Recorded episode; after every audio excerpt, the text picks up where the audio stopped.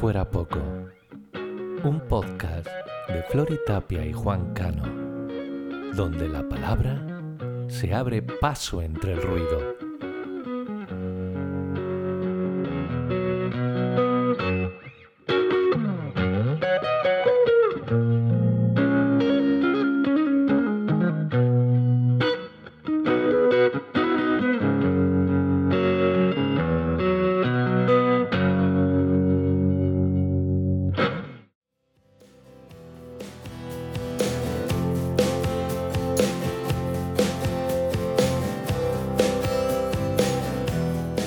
Buenos días, buenas tardes, buenas noches. Retomamos el sueño añejo de la palabra a través de las ondas, porque para nosotros, querido Juan Cano, que todo o casi todo nos lo decimos en silencio, la palabra también es hechizo, error, trampantojo, encantamiento, incluso mentira. A veces, no vayas a creerte, también es verdad. Tan verdad como que estamos encantados de emprender esta aventura sin aunques, sin peros, sin embargos y con toda la pasión que le ponemos a la vida, que a veces pesa demasiado. Hemos venido a jugar, o como se dice ahora, venimos con todo. Y por si fuera poco, que es así como se llama este espacio, lo vamos a hacer desnudos que es como más nos gusta.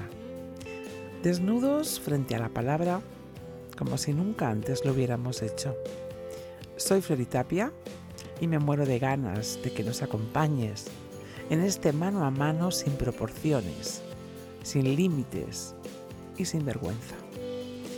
Podría parecer, sin embargo, que Juan estará en el control y yo en el descontrol, que su voz es la de la templanza y la mía la del nervio a flor de piel. Pero aquí nada es lo que parece.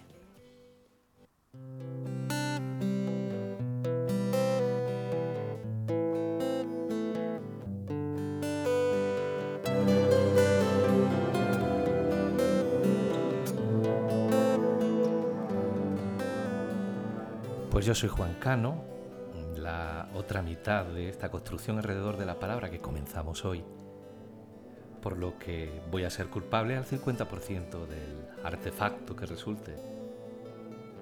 Hace unos años que la vida me dio una pedrada y como a San Pablo me tiró del caballo, apartándome para siempre de la convencionalidad que hasta ese momento predominaba en todos mis quehaceres. Aquella circunstancia terminó por provocar el reinicio del mecanismo que movía mis sueños Tuve por una parte que aligerar la carga, desechar lastres y elementos superfluos que perjudicaban la aerodinámica y a su vez volver a colocar antiguas piezas, mecanismos que cogían polvo en un rincón de mi cabeza y que ahora me resultaban imprescindibles para continuar por un camino que no sé dónde me llevará, aunque sí sé dónde no quiero ir. Por de pronto, este podcast figura entre las paradas programadas en mi GPS.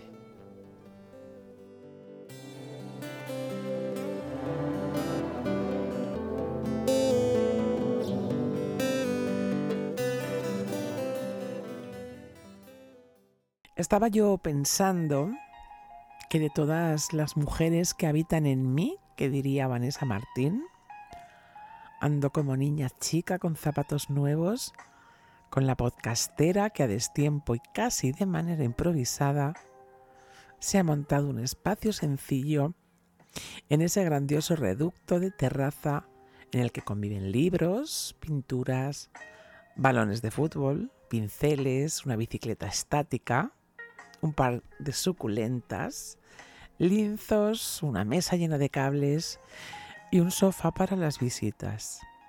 Y cuando digo grandioso, me refiero a la manera en la que me abraza y me propicia la calma un espacio tan pequeño y caótico.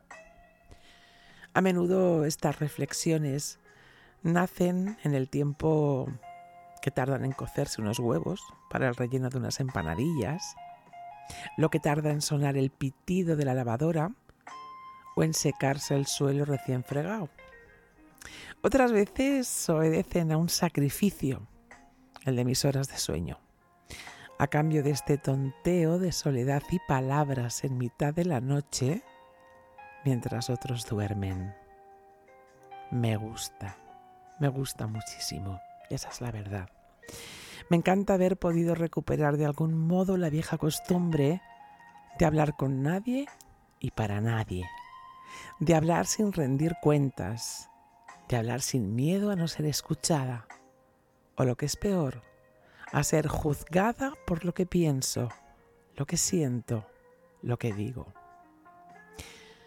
Por si fuera poco, entre tanto jaleo de vida, a veces soy infiel.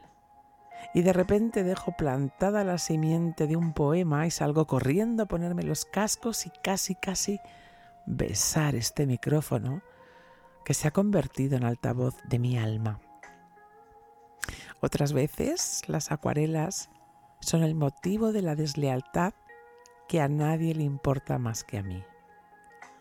Pero es que le he cogido el gustillo a eso de quererme y he empezado por mimarme haciendo cosas que me hacen bien. De modo que además de madre, cocinera, artista, pintora, poeta, escritora y todo eso que dicen de mí a mis espaldas, soy podcastera por la gracia de un Dios que no quiere tenerme con la mente en otras cosas.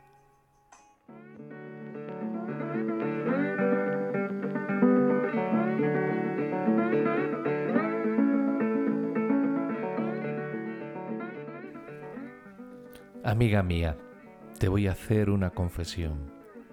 Claro que a su vez es una contradicción. Sobre todo para alguien que ya iréis conociendo, escribe pequeñas oraciones aunque las apellide como ateas. Querida Flori, la primera vez que te vi estabas parapetada detrás de una cámara fotográfica. Los dos habíamos participado con un relato en un libro colectivo. Aquel libro, que además fue nuestro primer encuentro, se llamó Sierra Mágina Territorio Literario.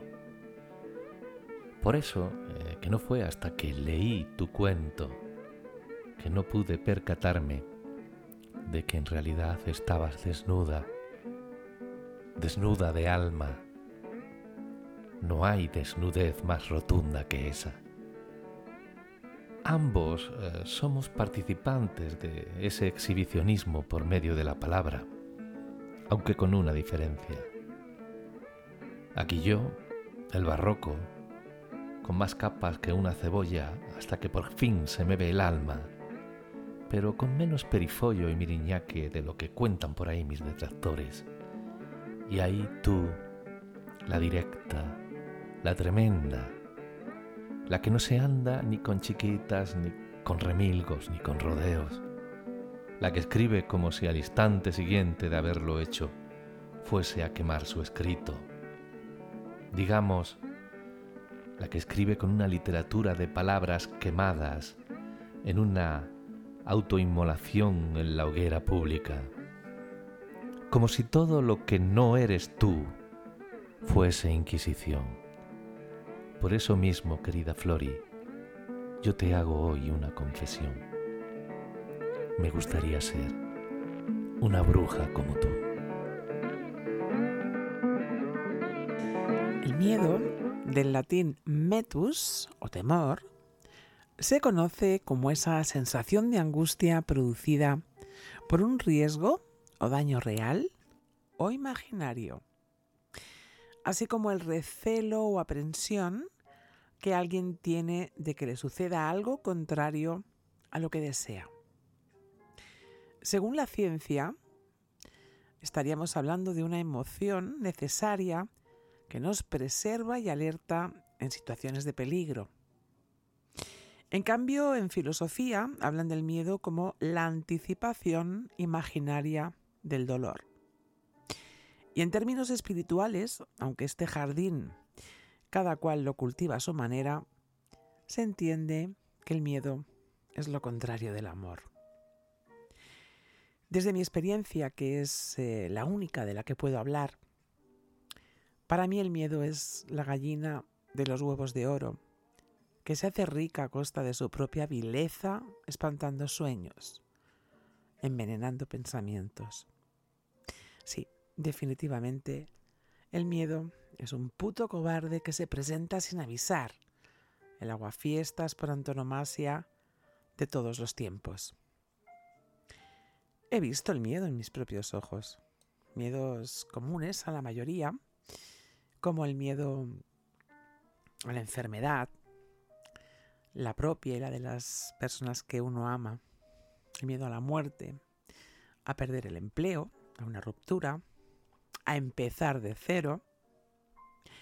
Sin embargo, esos miedos de andar por casa son viejos compañeros de viaje, con lo que a menudo acabamos haciendo buenas migas pero hay otros miedos.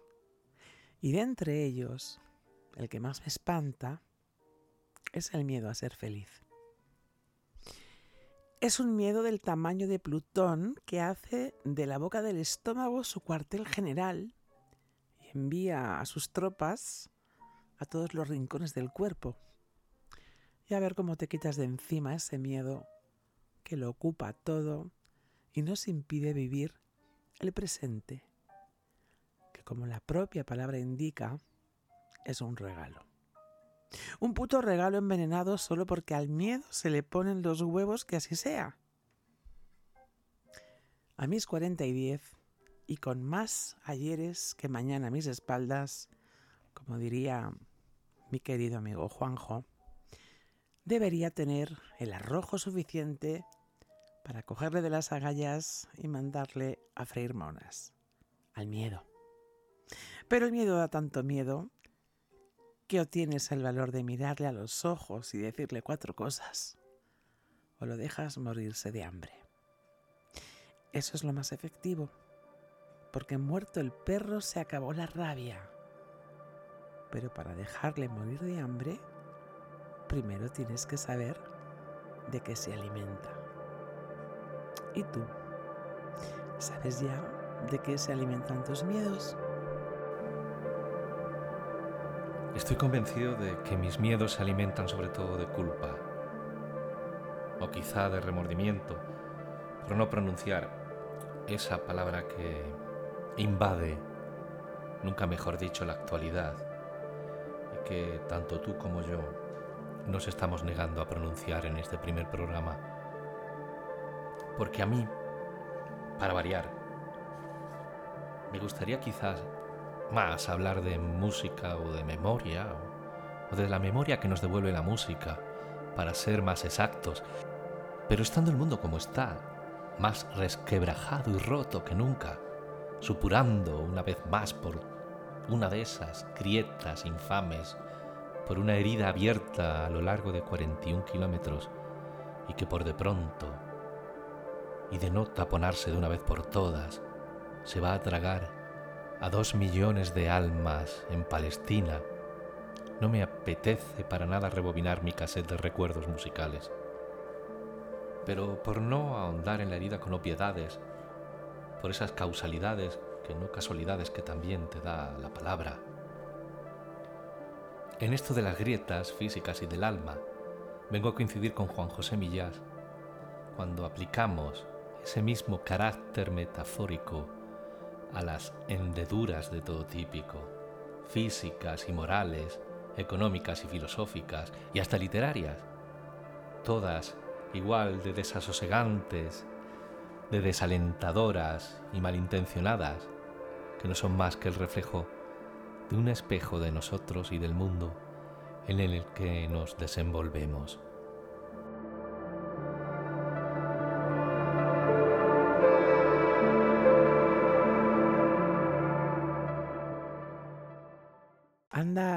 Este país dividido desde que lo conozco, porque en España somos muy de todo o nada, de rojo o azul, de izquierda o derecha, de Pablo Motos o el Gran Wyoming, de follar o de que te lo chupen, como si la convivencia de los extremos, lo opuesto, lo antagónico o lo alternativo, fuera inviable.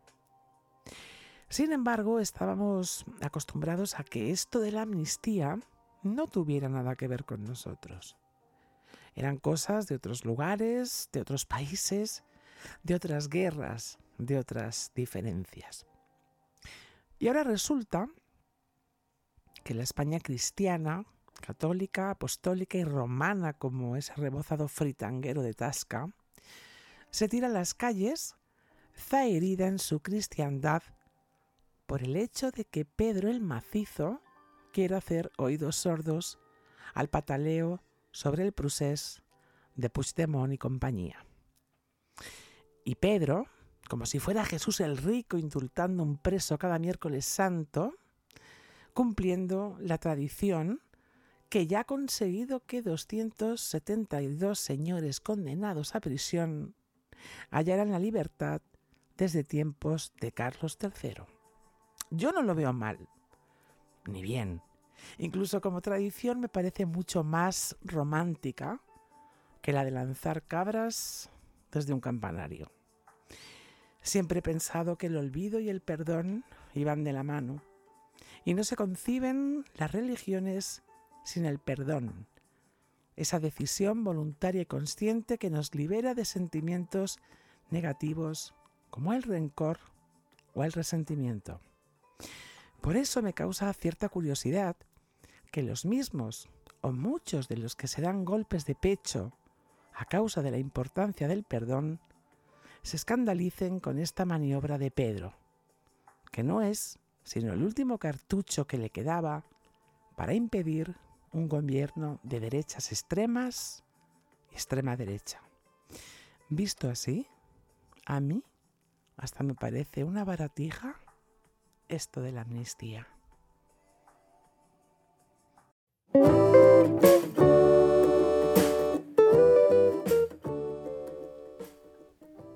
Yo tengo como norma eh, tomar distancia de los acontecimientos en busca de una perspectiva que me ofrezca una visión del conjunto, ¿no? Una película de los acontecimientos desprovista del ruido interesado de una voz en off o de unos subtítulos impuestos de manera tendenciosa o de unos tertulianos de la cosa política retorciendo las palabras en un sentido u otro.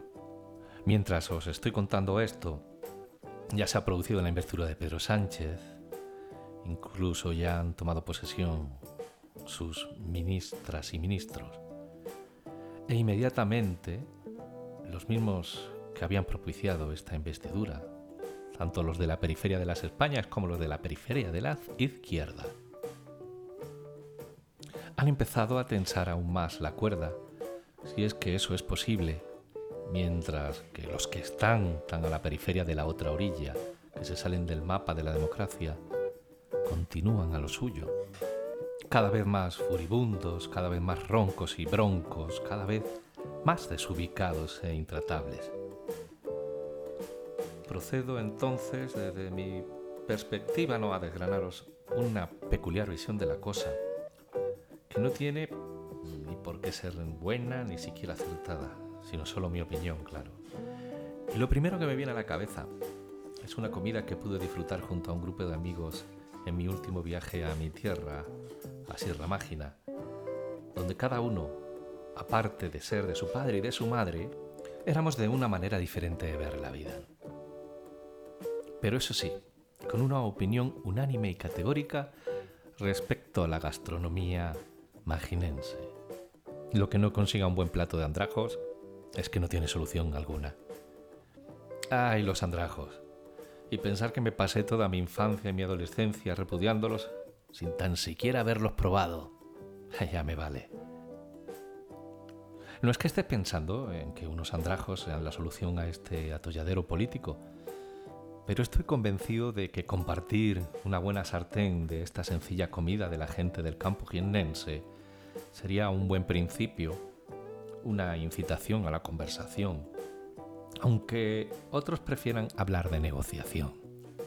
Que no vamos a tener ningún remilgo en el empleo de las palabras, faltaría más, para eso estamos aquí. Por supuesto, haciéndolo a nuestro estilo. El de cucharada y paso atrás, para que puesto que serían muchos los comensales a compartir el guiso, no se quedara nadie con hambre, ya viniera del Ampurdán, del Oyerri, de las Urdes, del Valle de la Orotava, del barrio de Salamanca o del puente de Vallecas. Menudo ocurrencia, ¿no? Nuestros queridos andrajos uniendo las Españas. Porque todos, hasta aquellos que lo niegan a diario, forman parte de este intrincado país. Pero tal vez no sea tan descabellada mi idea. Por de pronto, uno de los negociadores de la parte socialista que se trasladó hasta Bruselas ha sido el único diputado que tenemos en Sierra Mágina.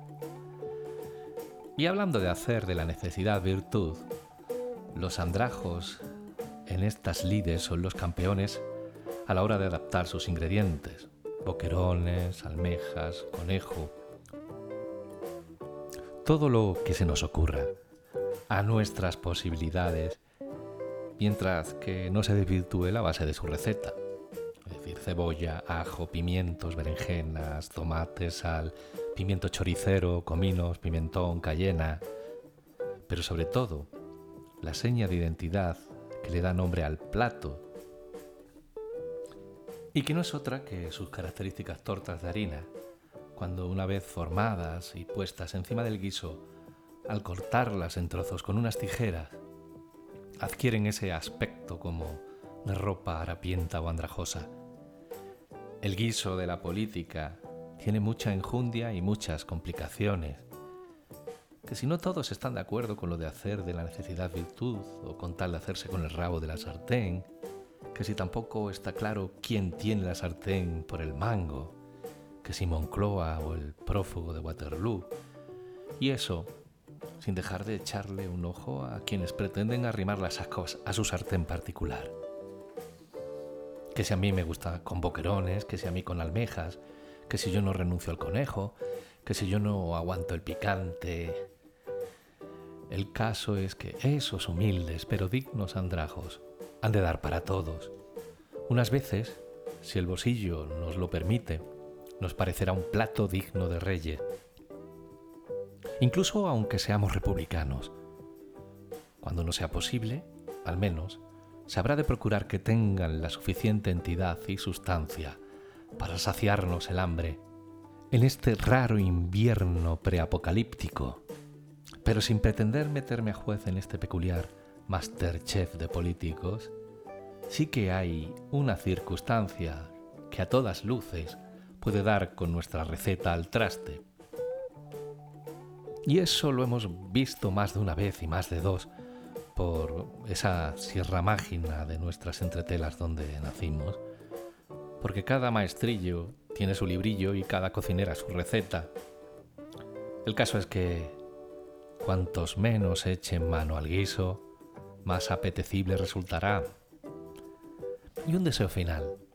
Espero que nos aproveche a todos va cobrando fuerza esa gracia insulsa de fingida inocencia del me gusta la fruta, ensuciando mi paseo diario por redes sociales y por los estados de WhatsApp de algunos de mis contactos. Y digo ensuciar no porque me asuste la palabra ni la expresión, no por lo que en verdad quiere decir esa expresión, sino por la forma en la que representa el santo y seña de algunos políticos y políticas de este país. Hacer eufemismo del insulto, tirar la piedra y esconder la mano.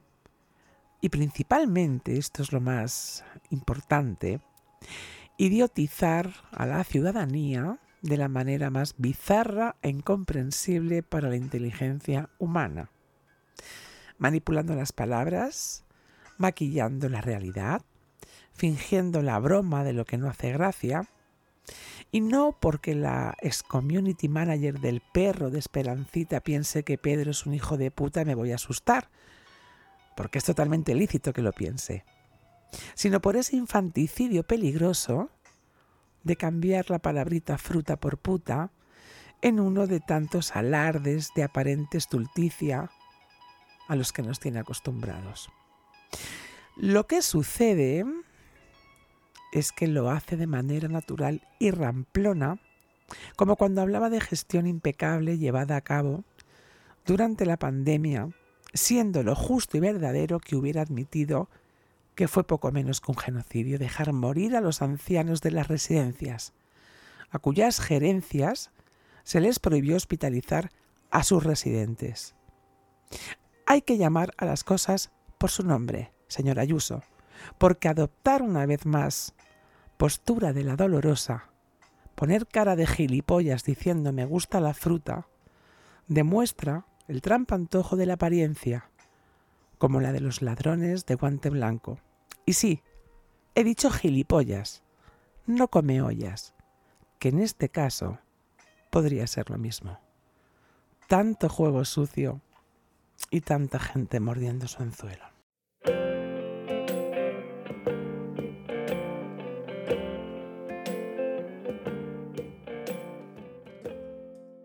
A mí la guerra de palabras que verdaderamente me interesa es aquella en que se enfrentan y se desnudan, como ahora hacemos en este programa. Y en esto creo que coincidimos Murakamo, tú y yo. Que la literatura es un acto inútil, pero el esfuerzo que le pones se queda dentro de ti. Mi segunda novela tiene 461 páginas, cerca de 120.000 palabras. Yo estoy convencido que escribirla ha sido el acto más inútil que hasta el momento he hecho en mi vida. Pero no te puedes ni imaginar, querida amiga, lo a gusto que me siento por dentro y por fuera también. La entiendan o no, la quieran o no mis posibles lectores. Uno de los motivos principales por los que tú y yo decidimos hacer este podcast es por el amor. Algo en lo que coincidimos y discrepamos a su vez y que de una manera u otra va a estar presente en cada uno de nuestros programas. Frédéric Becbeder escribió una novela titulada El amor dura tres años durante el primer año, el autor nos dice que tenemos ojos para el otro y por el otro, y que somos incapaces de encontrarle un solo defecto. En el segundo, ya sentimos la tentación de mirar a otras y a otros, pero aunque empezamos a discrepar y los temas de conversación se van agotando, nos resistimos aún. En este momento vamos conociendo al contrario, la contraria. Y el tercero de ellos es cuando ya deseamos a esas otras, a esos otros más jóvenes y guapos que se nos cruzan por la calle. Salvo los llamados junkies del amor, que necesitan engancharse de relación en relación cada poco tiempo, nadie aguantaría el estado de excitación que producen esos primeros meses del flechazo durante todo el tiempo. Para ser exactos, 15 son los meses que aproximadamente duran ese cóctel de drogas del amor, ¿no? Donde está la noradrenalina, la causa de la taquicardia, del insomnio, de la excitación sexual. También está la dopamina, que es la hormona del placer y la más interesante desde mi punto de vista, la oxitocina, la hormona de la confianza y el apego.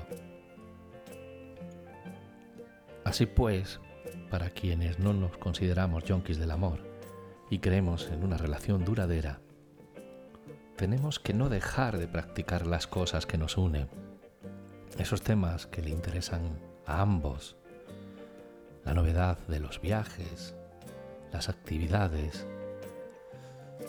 cosas que nos hagan no caer en la rutina, pero sobre todo la risa.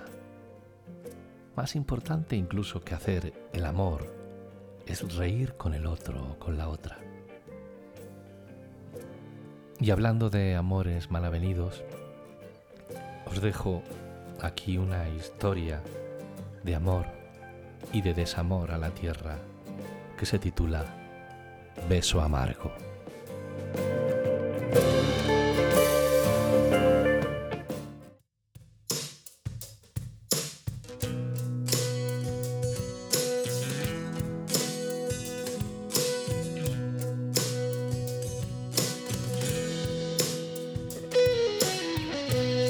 Solo puedo besarte amargo, arcada de lava. Solo puedo besarte amargo, temblor de rocas. Tan solo besarte amargo en tu herida de fuego. Tan solo besarte amargo en tu cara agrietada. Tierra.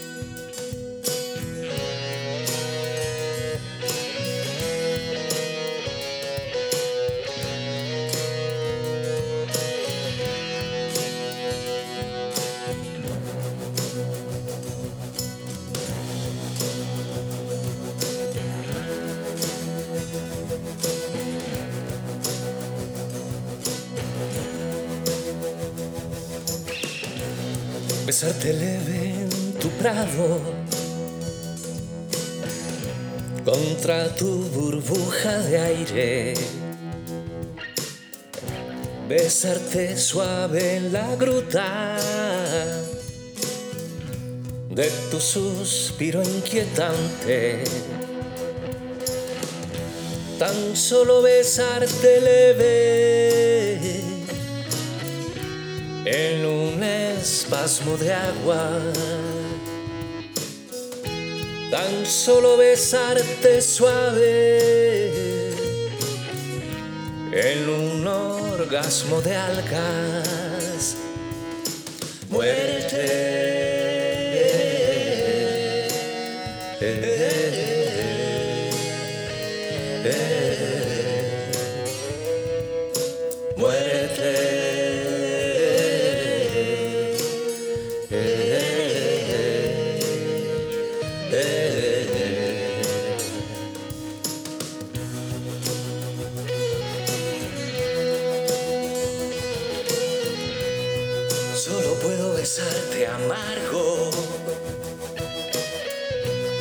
Solo puedo besarte amargo.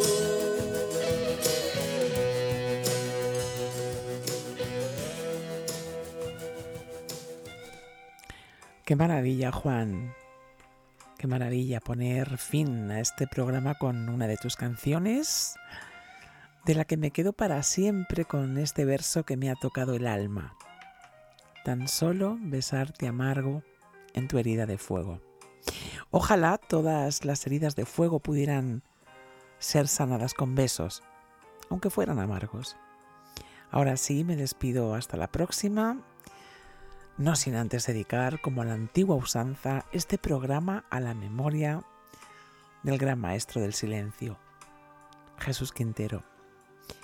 Y como no puede ser de otra manera, lo voy a hacer con un poema que me escuece, un poema que escribí hace tiempo. Dice así, me pierdes cuando piensas que no necesito que me digas que me amas aunque en tu corazón tenga un duples con piscina, jardín y barbacoa. Me pierdes cuando te conviertes en tu propia excusa. Mi amor, sabes que soy así. Todos somos como somos. Los ángeles, los que mueren, los que matan. Me pierdes aun cuando crees que ganas en ese pulso sin sentido de tu silencio contra mis palabras. Sin embargo, yo te amo.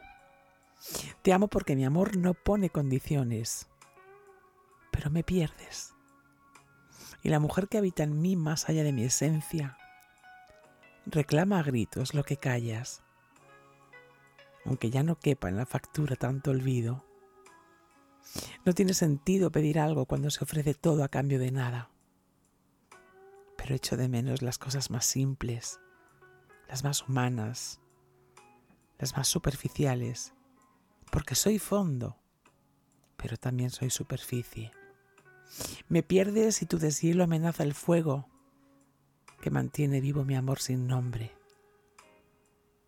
Pero no te importa y me pierdes.